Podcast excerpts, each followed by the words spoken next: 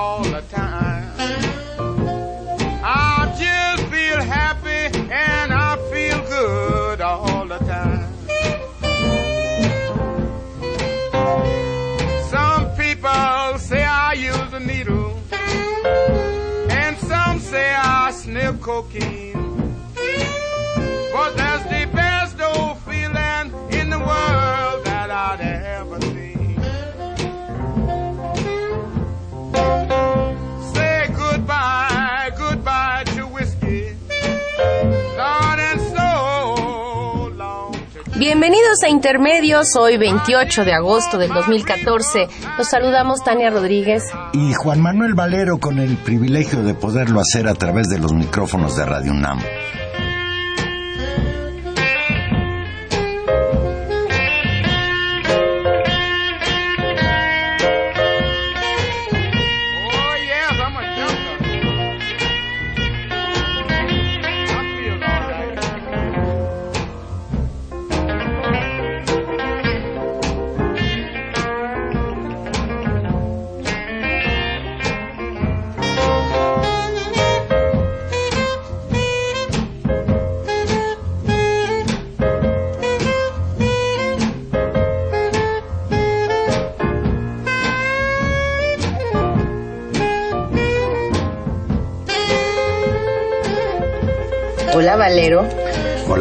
Pues qué rico jazz. Qué rico jazzecito y ahora sí pusimos a trabajar mucho a nuestro productor. Y este jazz que escuchamos que fue eh, el Junkers Blues de Champions Jacques Dupri es una selección de música de jazz que se cita en un libro pues tan importante para la literatura latinoamericana como es Rayuela y de un autor que, que está festejando sus 100 años de haber aparecido en este mundo felizmente, el fabuloso Julio Cortázar.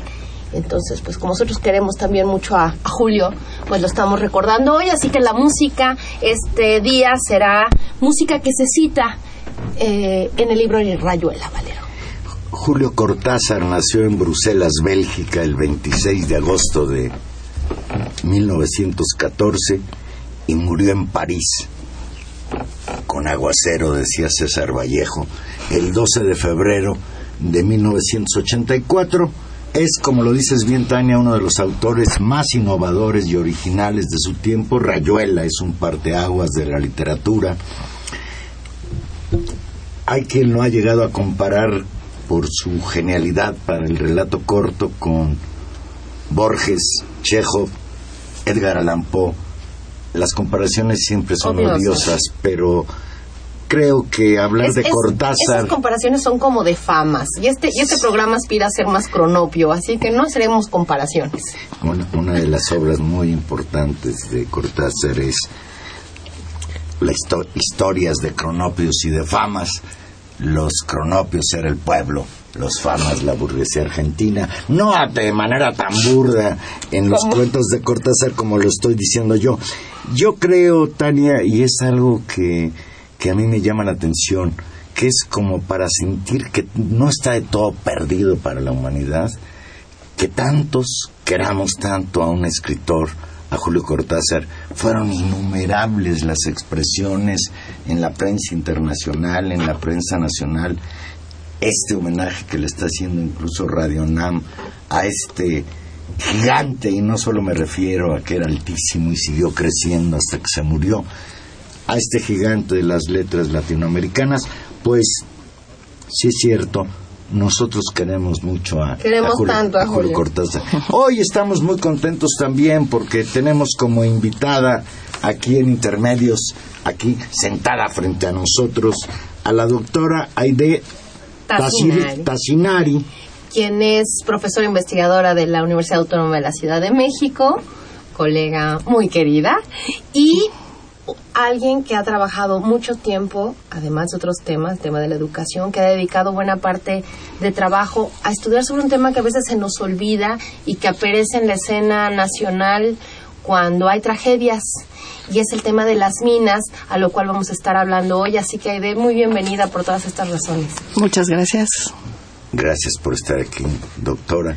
Pues sí, Tania, nosotros que queríamos abrir de manera amable el, el programa y bueno, Cortázar no lo permitió, pero bueno, pues tenemos que llegar a la cruda realidad mexicana y sin duda lo que sucedió el pasado 7 de agosto en la mina Buenavista del Cobre, localizada en Cananea, allá en Sonora, mina propiedad de Minera México, que provocó una catástrofe ecológica de, de dimensiones impredecibles. Creo, Tania, que, como lo dicen algunos ecologistas, es el daño ecológico más grave que ha cometido una mina eh, eh, en México en los últimos tiempos.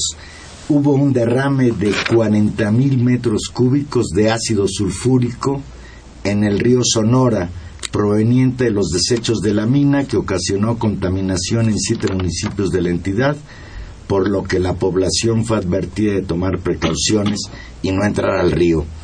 Fíjate, esto es algo verdaderamente increíble. Cómo la noticia se fue dando. En primer lugar, a la población no se le informó más que 48 horas después. En un primer momento, los representantes de la minera culparon a la lluvia.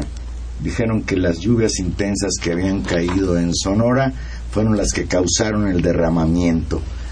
Eh, eh, barbaridad planteada por la empresa que después fue desmentida incluso por el gobierno de, Sonora. Sí, ahí ve, y lo decía hace un momento, volteamos a ver las minas cuando pasan estas cosas.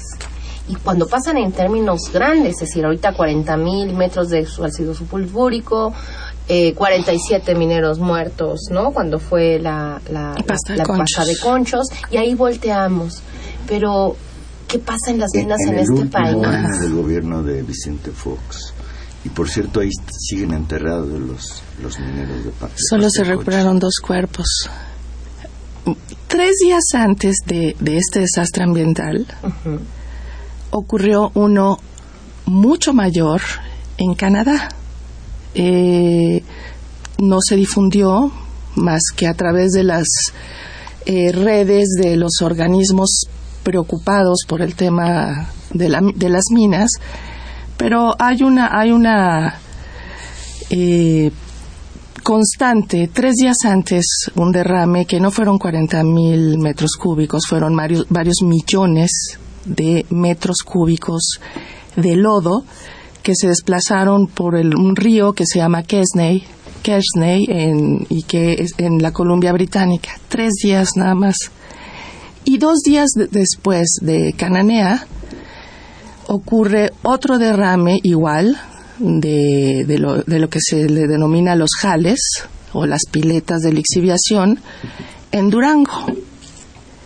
Entonces, en un lapso de, en un periodo de, De una semana. de una semana tenemos tres desastres. Eh, aquí, eh, y, y son todos eh, relacionados con la, eh, las pilas o, o los, el lodo que se, se rebalsa, que se sale de, de donde está contenido. Entonces, ha llegado un momento con estos tres desastres, hay que verlos eh, de conjunto, no solamente el de, el de Cananea, que por lo demás los de Cananeas, eh, el, Grupo México es concesionario de Cooper, Cooper Mines, de, de, Cooper Mines de Estados Unidos, son concesionarios. Está la, canadiense de, de la Columbia Británica y está la de, la de Durango. ¿Qué pasó?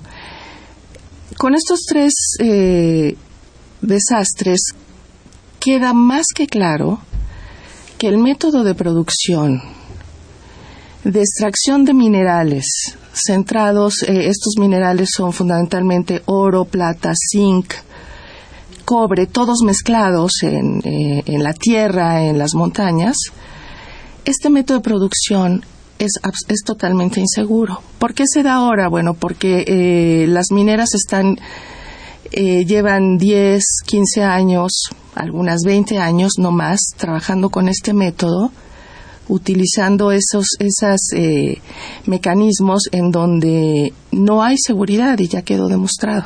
No hay manera. ¿Hay quien vigile por parte de las autoridades que se esté trabajando en esas condiciones? No. Lo, la Semarnat y la Procuraduría ah, Ambiental plantean que hacen seguimientos, que hacen visitas, hacen muestreos, de 1.500 proyectos de este tipo que hay en el país.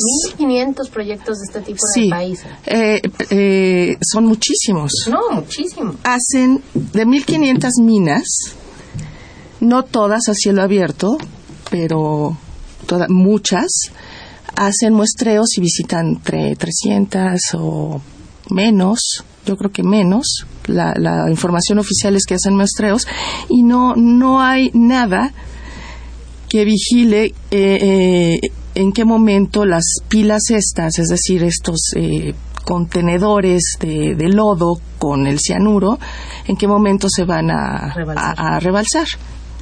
Y se rebalsan y se rebalsan. Sobre esto que dices, fíjense ustedes la velocidad de reacción de las autoridades. Fue hasta el 19 de agosto, o sea, 11 días después o 12 días después de la tragedia, que la Secretaría de Medio Ambiente y Recursos Naturales, la Semarnat, reconoció que el Grupo México mintió sobre la magnitud de la tragedia. El titular de la Semarnat, el señor Juan José Guerra Abud, dijo que la empresa Buenavista del Cobre del Grupo México, operadora de la mina, mintió sobre el derrame de las aguas con metales pesados y ácido sulfúrico, ya que dijo que había ocurrido por exceso de lluvias lo cual es totalmente falso.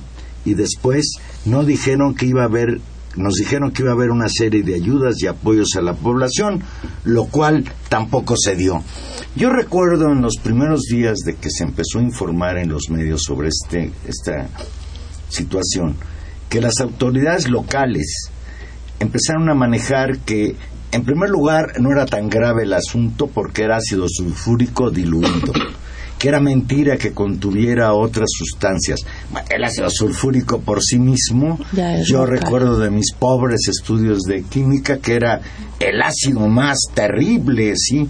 Incluso contaban que había estudiantes que lo diluían y lo pegaban en papel aluminio y lo ponían en los asientos de los camiones y tú te sentabas mínimamente el pantalón desaparecía Estamos hablando.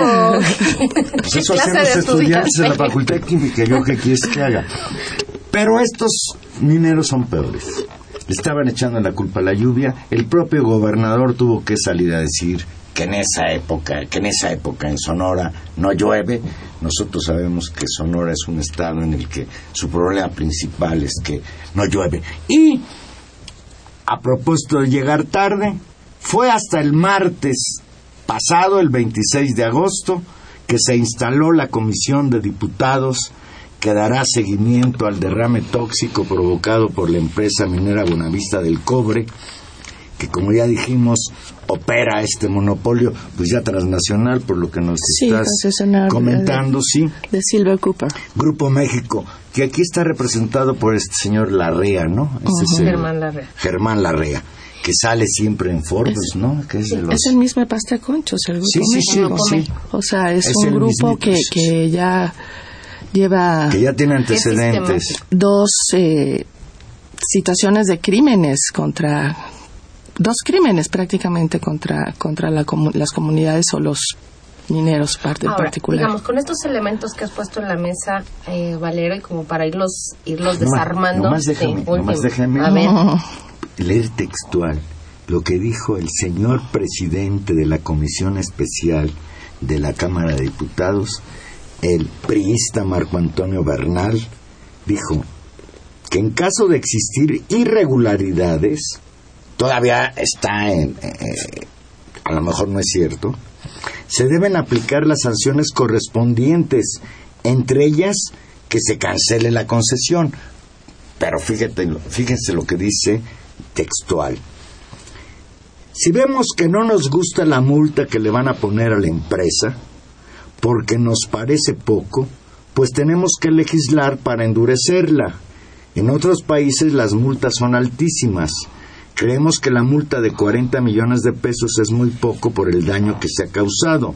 Entonces tenemos que endurecer la ley y eso es lo que podemos aportar nosotros al gobierno federal. Aide, está diciendo este señor, cuando se echan a andar los trabajos de la comisión, que no van a tener ellos posibilidades porque la constitución se los impide de plantearse quitarle la concesión a estos señores del Grupo México. Bueno, este periodista reproduce el- la orden de lo que dijo la Secretaría de Economía, que dijo no, no, no, la concesión no se va a suspender o no se va a anular. Y están mintiendo porque el artículo 74, fracción 3 del reglamento de la ley minera establece que es posible la nulidad, cancelación o suspensión justamente por causas de afectación a la salud, ya sea de los trabajadores o de la comunidad. Lo dice con todas las la letra. No obstante que es una, una- un reglamento derivado de una ley totalmente flexible, que nunca menciona eh, a, lo largo, a lo largo de, de- su texto eh, la, el, el método, este método tan lesivo, tan eh, depredador, que es el método de a cielo abierto, nunca se menciona eh, nada en relación con él, no obstante sí se dice que es posible la nulidad. Entonces el priista está, está mintiendo, todos están mintiendo porque no, no quieren cerrar la mina a pesar de la, del desastre. Y aquí hay un elemento que, que me parece interesante de lo que dices. Es decir, estos eventos de daño ecológico en, en todas sus formas, a veces más, a veces menos, son una constante de la, de la explotación minera en esas condiciones, no una normalidad. Exacto. Y, y realmente el hecho de que volteemos, por eso yo decía que volteamos como sociedad a ver el tema de las minas es cuando hay como un escándalo mayor. Pero tú no estás hablando de una cuestión mucho más sistemática en términos de 1.500 minas, de las cuales un porcentaje fuerte y creciendo son a cielo abierto, presentan estas condiciones. Entonces, ¿cuál es el tamaño, uno, del gran negocio de las minas y cómo esto se ha transformado? Y creo que valdría la pena que nos cuentes un poco de eso. Y en, y en medida, digamos, de correlación, cómo se va afectando pues la vida de cientos de comunidades en unas condiciones precarias de existencia, porque en cualquier momento se te rebalsan esas cosas y te infectan ríos, tierras y formas de vida, Ede. Sí, es que ya, ya ha ocurrido. En realidad ya, eh, si uno revisa eh, desde 2007 a la fecha, cuando se empezaron a, dar las primeras denuncias, eh, rebalses ha habido ya.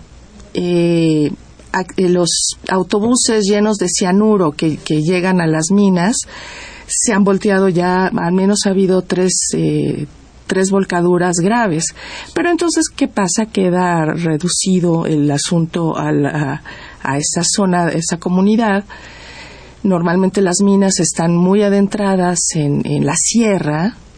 eh, están, por ejemplo, en la Sierra Tarahumara, en, entre Sonora y Sinaloa, es una, es una de las, en Sonora y, Chihuahua, perdón, es una de las zonas más grandes de estas de, de minas y es de difícil acceso. Entonces se, se destruye todo cuando hay accidentes, pero hay que ver todo el proceso anterior. La existencia misma del proyecto minero, la construcción de la mina, es de por sí un, un proceso de devastación ambiental y de destrucción de comunidades que recién ahora, después de 15 años de que este proceso inició, eh, está saliendo a la luz, ¿no? Y sale justamente por lo, por lo que dices, es por, por los accidentes. Pero ya la devastación es, es de origen. ¿Qué significa? Que para producir eh, 0.62 gramos o 0.85 gramos de oro se tenga eh, por tonelada, imagínense lo que hay que destruir para producir semejante cantidad, esa pequeñísima cantidad por tonelada. Entonces hay que destruir eh, las montañas y hay que hacer, eh, se destruyen no solo, se destruyen los bosques, se, al lado de, de esta destrucción de los bosques, y de la utilización de agua de, de, de esas zonas, aguas muchas de las veces de, de, manantiales originales, después viene la famosa pila de lixiviación o el jale donde se vierte el cianuro, que es lo que más utiliza. O sea, hay un doble proceso. Acabo con todo, ¿no? Me chupo el agua, tumbo la montaña, tumbo el bosque, tumbo todo lo que hay por ahí y luego lo ensucio. Lo ensucio de cosas que no se que no se limpian no hay manera que se limpien en décadas. Dijiste oro. La mina esta que tuvo el, eh, el, derrame, es una mina de... De cobre, pero también tiene oro.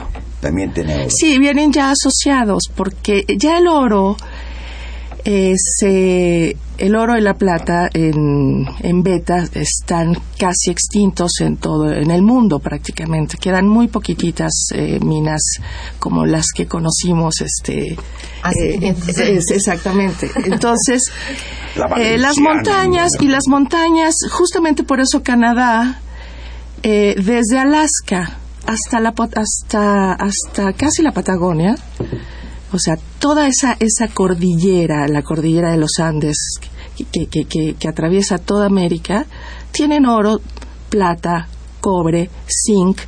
Sí, sí lo tienen, pero diseminado. De a un gramo, por decir mucho, por tonelada. Hay zonas en donde se concentra un poco más. Entonces, toda la, la cordillera está en venta. Toda la cordillera Sí, tú has dicho en dos ocasiones, Aide, 15 años, en los últimos 20 años, en los últimos 15 años, y por otro lado estamos recordando pues la, la, historia original incluso de la conquista y de la expropiación, digamos, de, un, de una riqueza original venida de América con las grandes minas. Pues el tema de la mina ha estado ahí por años. Pero ¿qué pasó hace 15, 20 años que el negocio cambió? Por un lado esto que dices y por otro lado qué, o qué en México. Bueno, la modificación eh, del patrón de acumulación o de la forma de producir mercancías básicas, o sea, mercancías eh, eh, no, no, que no implican un desarrollo tecnológico o un proceso productivo demasiado complejo, es decir, producir oro, tiene un, un cierto nivel de, tecnología, pero no demasiado. O sea, traer cianuro y echárselo a una alberca no es demasiado complejo. Lo más, lo más complejo que, es, que hay son los camión, unos camionononones muy interesantes, que es en donde transportan las, eh, la piedra triturada, ¿no? Eso es lo más complejo tecnológicamente. Pero eh, lo, que, lo que sí ocurrió fue eh, en la modificación a, la ley de inversiones extranjeras, a la ley, eh, al artículo tercero constitucional en 92, eso fue desde, al, perdón, al 27, sí, desde 92, se sentaron las bases eh, para que un, poco menos de una década después entraran las mineras extranjeras básicamente canadienses, pero también eh, norteamericanas, australianas y chinas, que ahí van en la carrerita, unas atrás de otras, entraran al país con una eh, con mejores condiciones, o más bien con ninguna condición, ¿no? Para, para hacer esta. Yo te escucho hablar de que se sigue explotando el oro, ya no son los españoles de la conquista y la colonización, sino son los canadienses. Aide, ¿qué tan cierto es que los canadienses ya sacaron más oro de todo el que se llevaron a la corona española durante tres siglos? Sí, ya en 2010 eh, se hacían cálculos y se publicaron en... De hecho, fue National Geographic quien publicó una... Eh, hizo, hizo, dedicó una, un, número de su revista a, a este tema. Greenpeace también, yo lo leí desde 2010, se hacía el cálculo eh, que tan solo de 2000, ya para 2010, entre 2000 y 2010, se había eh, extraído más oro en América Latina, en el conjunto de América Latina, que el que se llevaron los españoles en, 300 años. Ya esto está calculado, incluso el número de, si se pusiera todo lo que el, oro que se han llevado con este método devastador, se calcula en, en albercas olímpicas, por ejemplo, son decenas de albercas olímpicas que podrían estar llenas de oro ¿Y dónde está ese oro? ¿Dónde estaba? Esa es una pregunta que también hay que hacernos. ¿Dónde está el oro?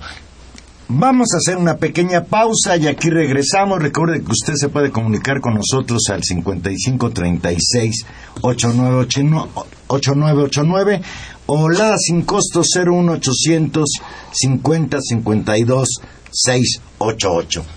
Aquí.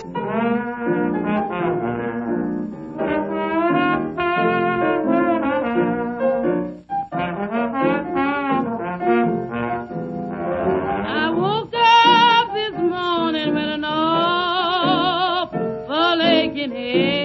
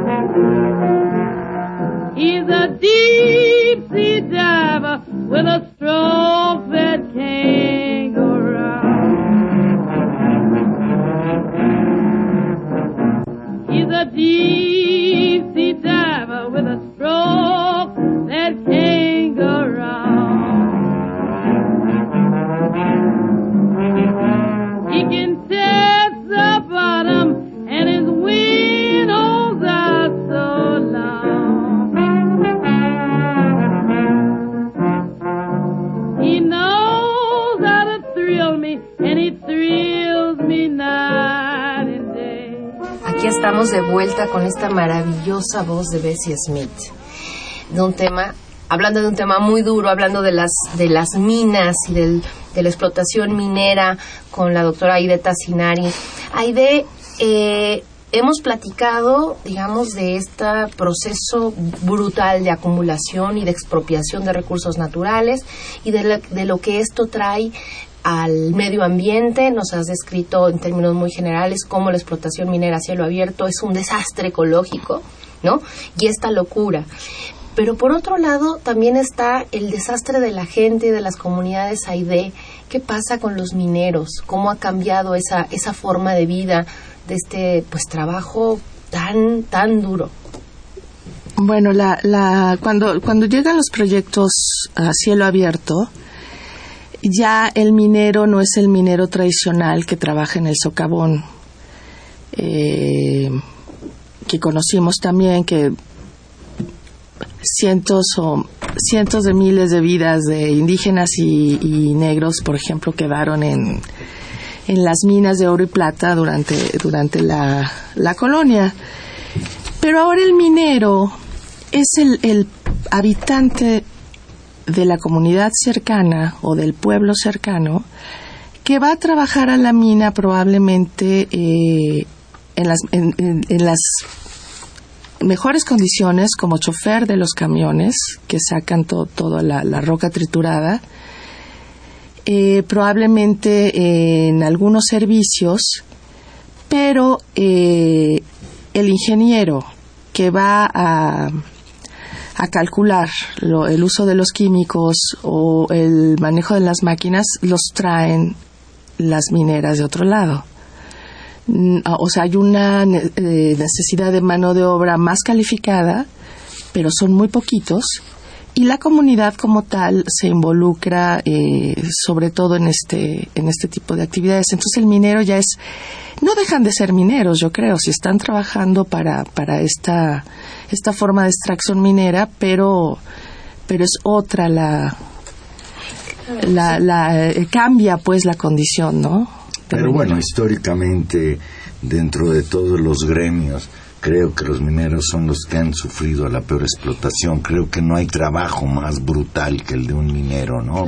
Pero, pero ahí, digamos, no sé, hay de tu opinión o, lo que pienses, Valero, eh, el propio trabajo, la propia estancia en la mina, la propia lógica de construcción del trabajo, pues generaba estos niveles de explotación terribles, pero también solidaridades y también resistencias y formas de lucha. Y a lo largo de la historia latinoamericana, y yo creo que mundial, los sindicatos mineros han jugado un papel pues. importantísimo en términos de luchas y de resistencias.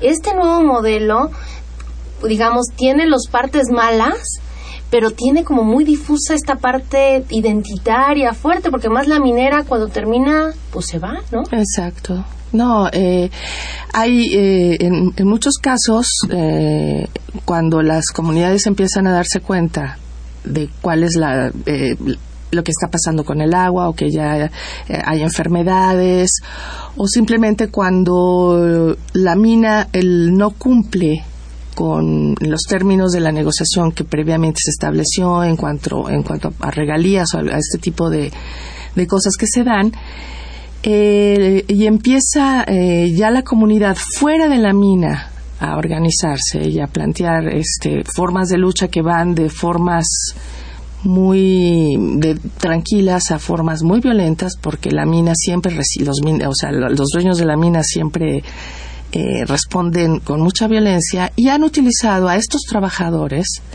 que en general son de fuera o son subrogados contra las comunidades.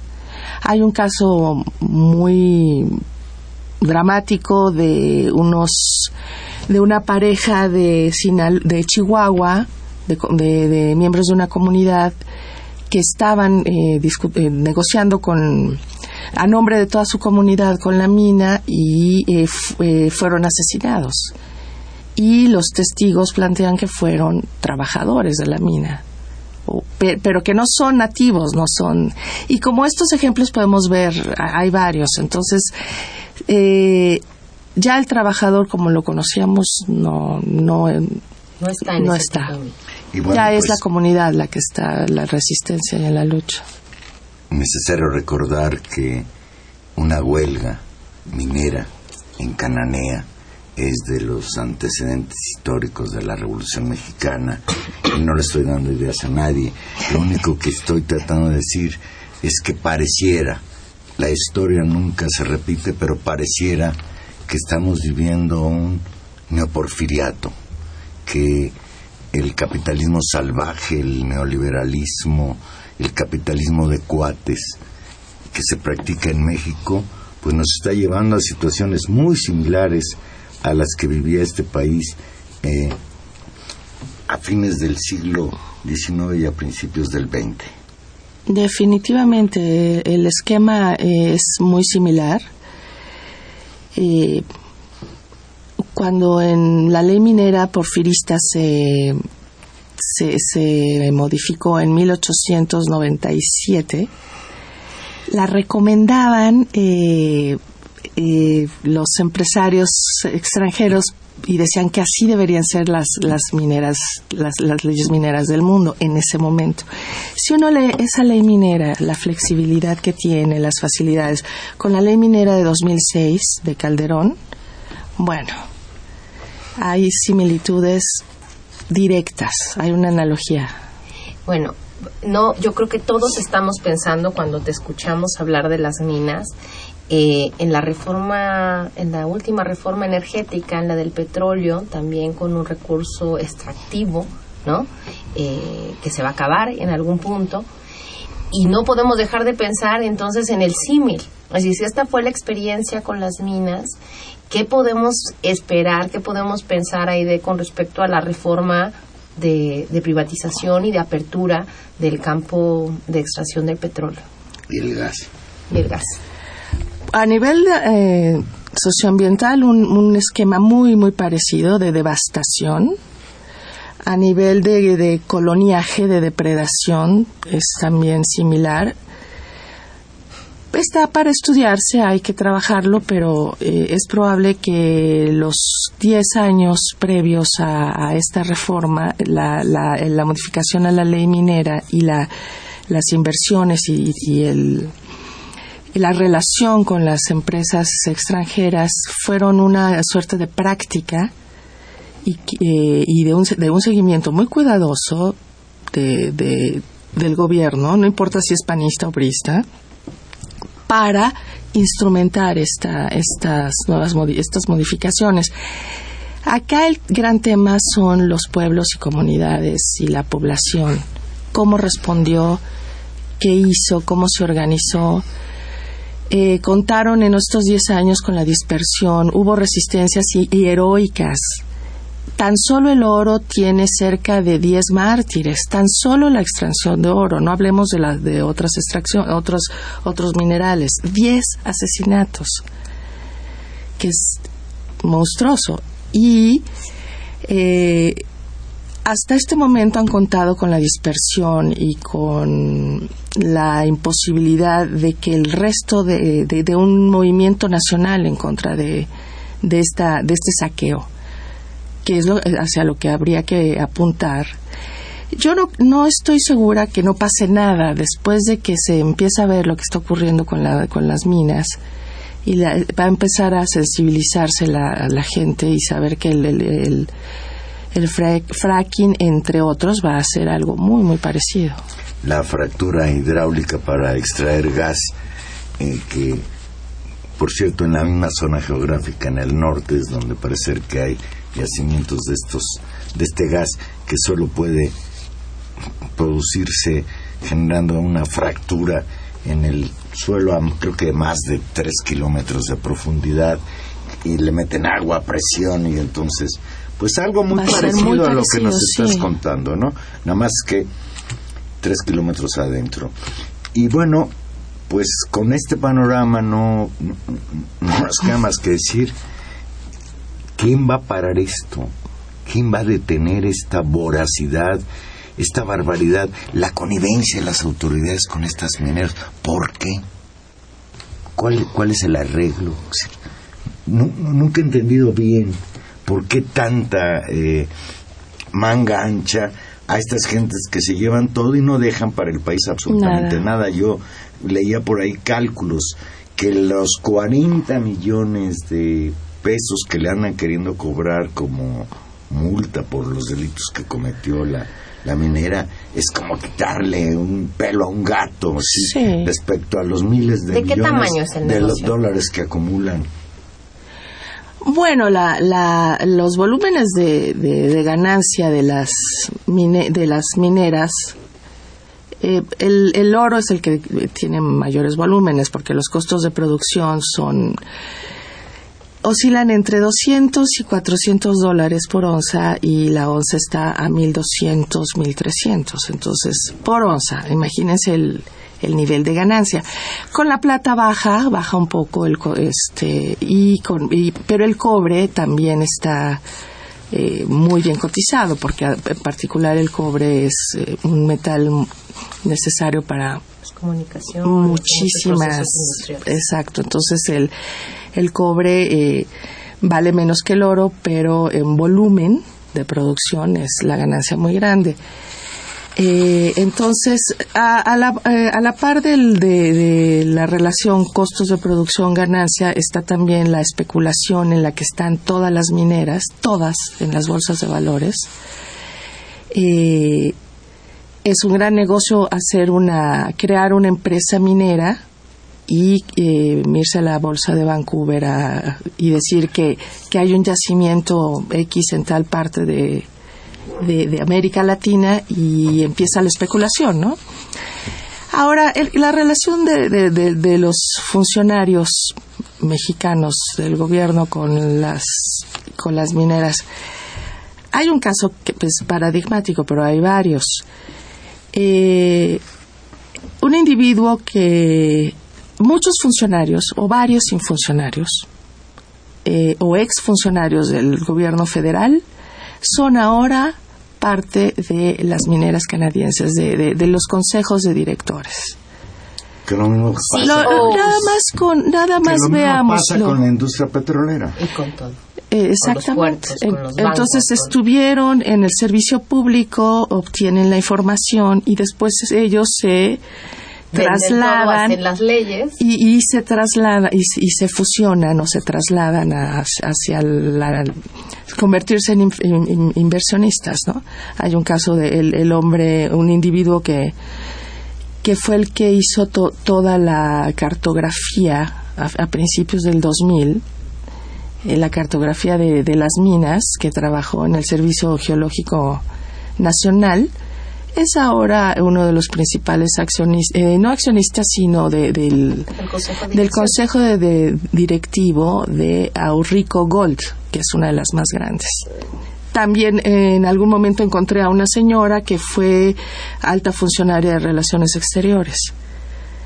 Entonces, sí, sí ahí está, entre otros. El negocio entre otros.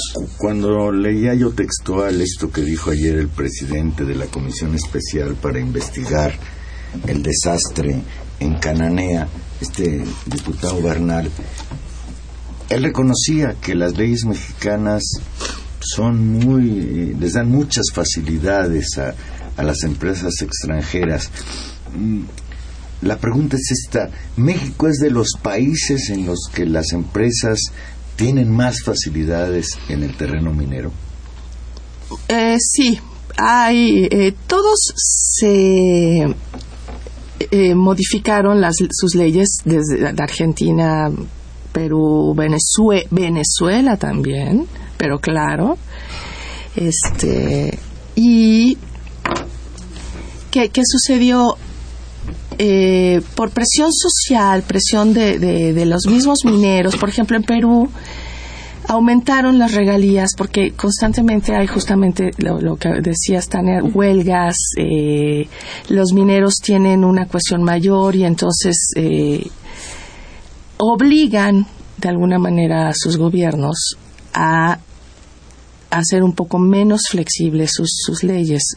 Un logro importante fue en Costa Rica, que la presidenta, esta señora Chinchilla, ¿no? Eh, hizo declaró zonas que ya no podían ser eh, eh, explotadas. justamente porque pero por presión social aumentan las regalías en Perú y aquí no ¿por qué? porque la dispersión y la represión la espantosa represión selectiva no ha permitido que que se avance en este terreno, pero eh, yo creo que ya llegó la hora de, que esto se dé y se dé con la, violencia y con la fuerza que en México se dan las cosas cuando se dan, ¿no? Dice, dice Manuel un día que nos llama esta palapa, dice que desde 1992 con Salinas comenzó el saqueo que hoy vivimos. No es justo que nos digan que todo va bien cuando en realidad nos están quitando todo. Dice lo que dice Máximo García, que nos llama de Venustiano Carranza, que podría ser un buen resumen de lo que aquí hemos platicado. Dice, ahora que entre la reforma energética, casos como el de Cananea Sonora van a pasar por todo el país. México está en verdadero peligro energético y ecológico. y yo diría y económico y social y estamos en peligro. ¿Estamos de acuerdo, Máximo? Sí.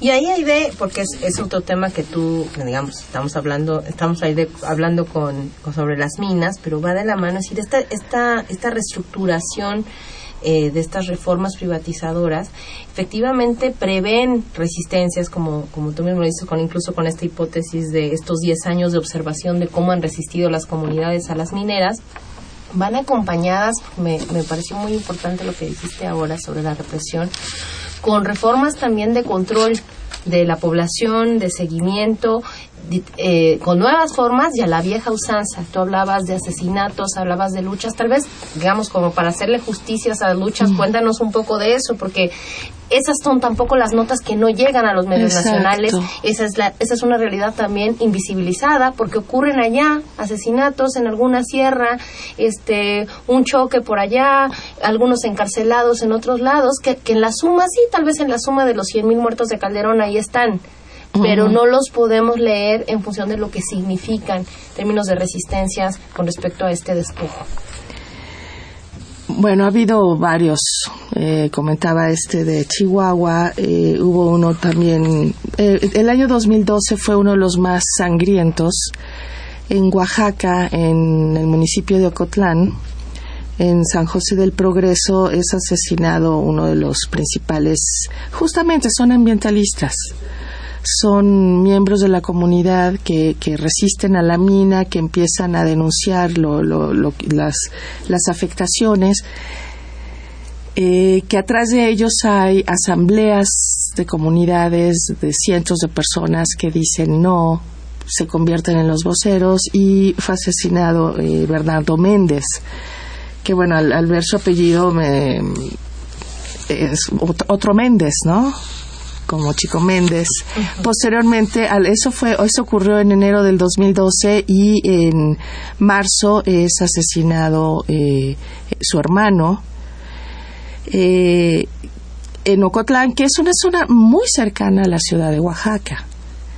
En Oaxaca ya hay eh, también varios proyectos mineros. Las comunidades han han peleado y han peleado mucho. Tuvieron, esta mina la, bloquearon la entrada, por eso se enojó tanto el, el gobierno y, la, minera, porque les pararon la producción un tiempo, no permitieron la entrada de los, de los camiones y de la, de, para sacar el, los, el, los, minerales. Entonces sí fue una, fue una lucha violenta, ¿no? Que es, eh, y como esa, ha habido también asesinatos en, en Sinaloa. Y no, no, no. Hay, hay un observatorio de, de conflictos mineros en América Latina que pareciera que es visitado por mucha gente, pero de otros países, pero de México, eh, pero está, está ahí la información, no es que sea pero es, es la gente a partir de, de, la afectación y de la conciencia de que hay que parar esto, que, que, ha creado estos, estas instancias, pero sí, no, no sale a los medios masivos, ¿no? Y mucho menos pensar que en la televisión hablen de un, de un minero. o, perdón, de, sí, de un asesinado. ¿no? Y esto último que dices es importantísimo. Yo no he escuchado realmente en los medios, sí se da información, etcétera, pero una preocupación o una alarma real por lo que está sucediendo en Sonora, por lo que se define como la posibilidad de mitigar el mal, ver hasta dónde llegó el daño ecológico, los daños a la salud. Hay cifras alarmantes que hablan que eh, la población de este tipo de ciudades empiezan a tener, a padecer distintos tipos de cáncer, etcétera, etcétera, pues derivados de vivir ahí en un ambiente totalmente contaminado. Bien, nos queda muy poquito tiempo, pero de la contaminación provocada por la eh, minera México en Cananea, vamos a hablar de otra contaminación, una contaminación que verdaderamente también nos alarma. El lunes pasado, 25 de agosto, el Instituto Electoral del Distrito Federal exoneró a Cuauhtémoc Gutiérrez de la Torre por el presunto delito de desvío de recursos para la contratación de decanes en el Partido Revolucionario Institucional Capitalino. Es casi una reivindicación del Instituto Electoral al príncipe de la basura, lo absuelve por desvío de recursos, con seis votos a favor y uno en contra, y en una sesión que se prolongó por más de seis horas, que no estuvo exenta de confrontaciones, los consejeros electorales del DF resolvieron. Por mayoría, ¿no? Mayoría, sí, seis a uno. Bueno, pero ese uno vale. Pues. pero fíjense, ahí va el criterio para absolver al susodicho. Dice que las pruebas aportadas por el Partido de la Revolución Democrática, fotografías, video, audio, todo este material que proporcionó Carmen Aristegui. Carmen Aristegui a través de su investigación periodística, no fueron suficientes para acreditar el uso de recursos por actividades ajenas a sus actividades partidistas. Yo he escuchado a consejeros por cierto, perredistas o algunos de ellos sí. O que no, como perredistas. Bueno, que nos propuso el PRD, que uno pensaba que eran gente de otro tipo, señalar ¿Qué es tal el desbarajuste administrativo del PRI en el Distrito Federal? Que no pudieron encontrar. Mira, a mí eso es lo que me parece más escandaloso, porque el resolutivo final dice, no se acreditó en la auditoría contablemente el desvío de recursos financieros públicos. Muy bien, el complemento de eso es, no lo pudimos demostrar. No lo pudimos demostrar porque el PRI tiene en desorden sus cuentas. Y bueno, no se supone que esos señores tienen financiamiento público y tendrían que tener en orden las cuentas del dinero que se que les damos todos nosotros aún a nuestro pesar es decir ese es el ese creo que es el gran asunto. y el IDF que es la instancia reguladora no le importa que esté en desorden. Y justo por su desorden lo exonera. Esa es la lógica. Fíjate la consejera presidenta que fue la única que votó en contra Diana Talavera dijo que votó en contra y junto con ella los representantes del PAN, el PRD y Ciudadano. Hay que decirlo que los consejeros que votan son siete, pero en las sesiones estas, en donde se resuelven cosas, participan representantes de los partidos sin voto, nada más con voz. Bien, esta mujer fue la única que votó en contra, planteando que la investigación realizada por la unidad de fiscalización no fue exhaustiva ella lo que pedía es que se volviera a la comisión para discutir el asunto. Pero los consejeros Juan Carlos Sánchez y Noamí Luján defendieron el proyecto de resolución al argumentar, escuchen esto, que se recabaron todos los documentos necesarios y que el Instituto Electoral del Distrito Federal no es una autoridad penal, por lo que la investigación debía ceñirse únicamente al desvío de recursos. ¿Te acuerdas de Poncio Pilatos? No, pero es más que Poncio Pilatos, porque otra vez el tema es muy Poncio Pilatos se lavó las manos y crucificaron a Cristo. No, no le quites méritos. Bueno, perdón.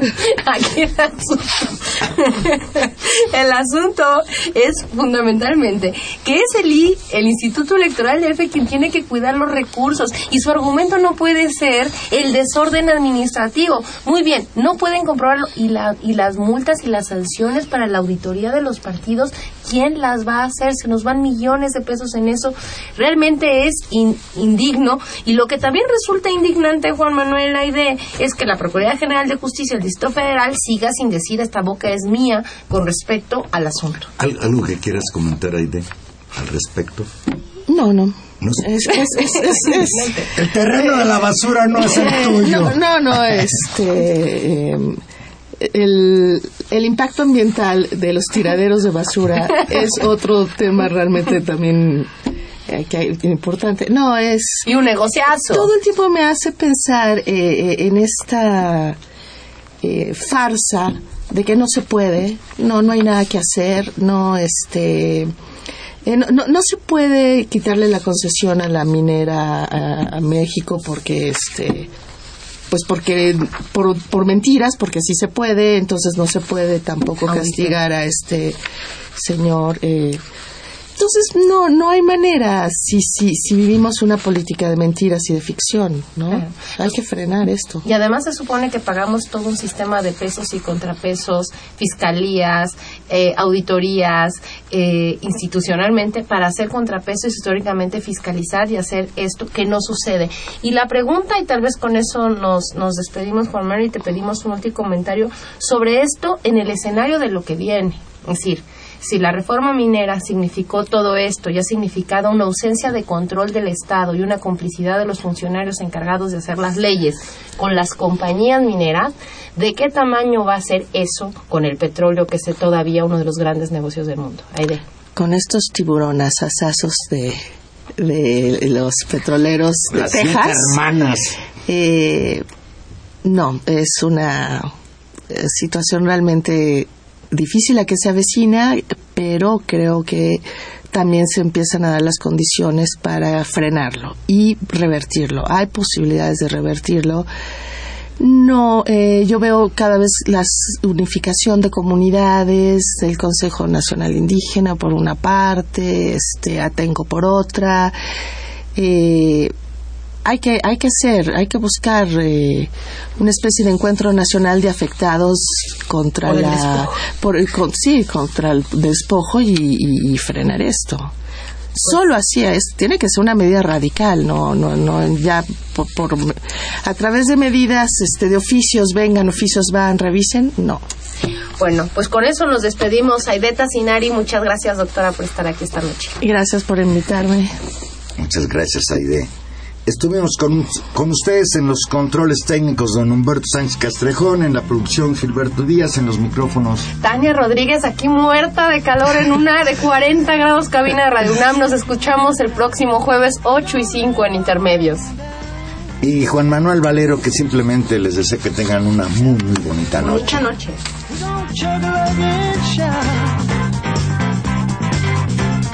Stimulate some action. We're gonna get some satisfaction. We're gonna find out what it is all about.